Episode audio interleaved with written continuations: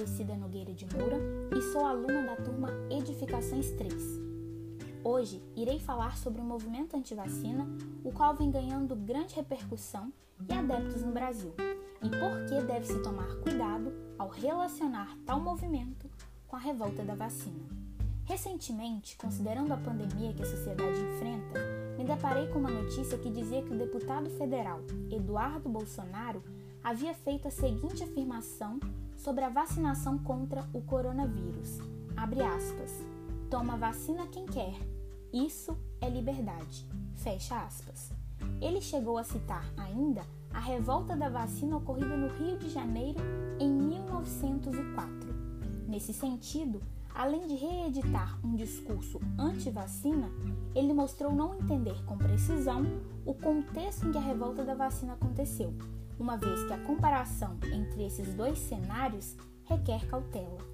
No final do século XIX, a parte central da cidade do Rio de Janeiro, naquela época a capital da República, era formada por ruas estreitas e sinuosas, ocupadas por cortiços, entre outros edifícios. Essa região da cidade era insalubre e seus habitantes sofriam com uma série de epidemias.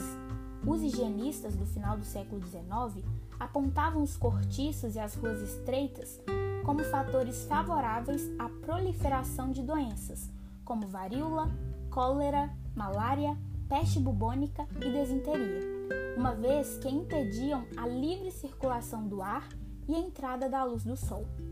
Ao assumir a presidência em 1902, Rodrigues Alves estava determinado a modificar o centro do Rio de Janeiro e modernizar a cidade e, para isso, nomeou Pereira Passos para dar início à modernização da capital.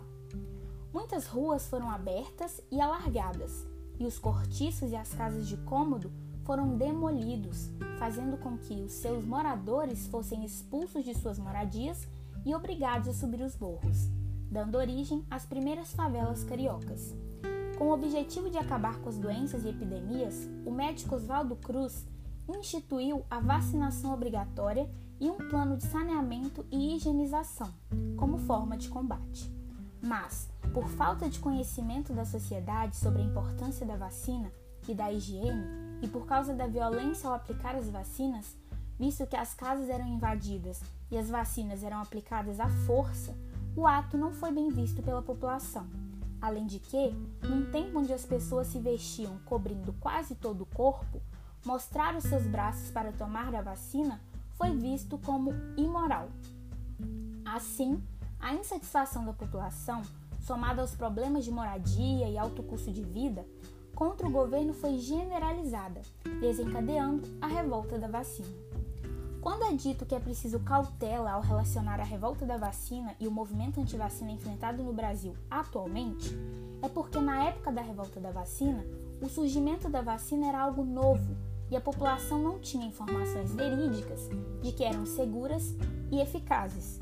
Além disso, as pessoas estavam descontentes com toda a situação de desalojamento, miséria e violência, ou seja, foi uma soma de fatores. Já o movimento anti-vacina insiste em permanecer mesmo a sociedade tendo acesso às informações, o que caracteriza um retrocesso, visto que a onda negacionista bem como a disseminação de fake news, faz com que muitos deixem de se vacinar.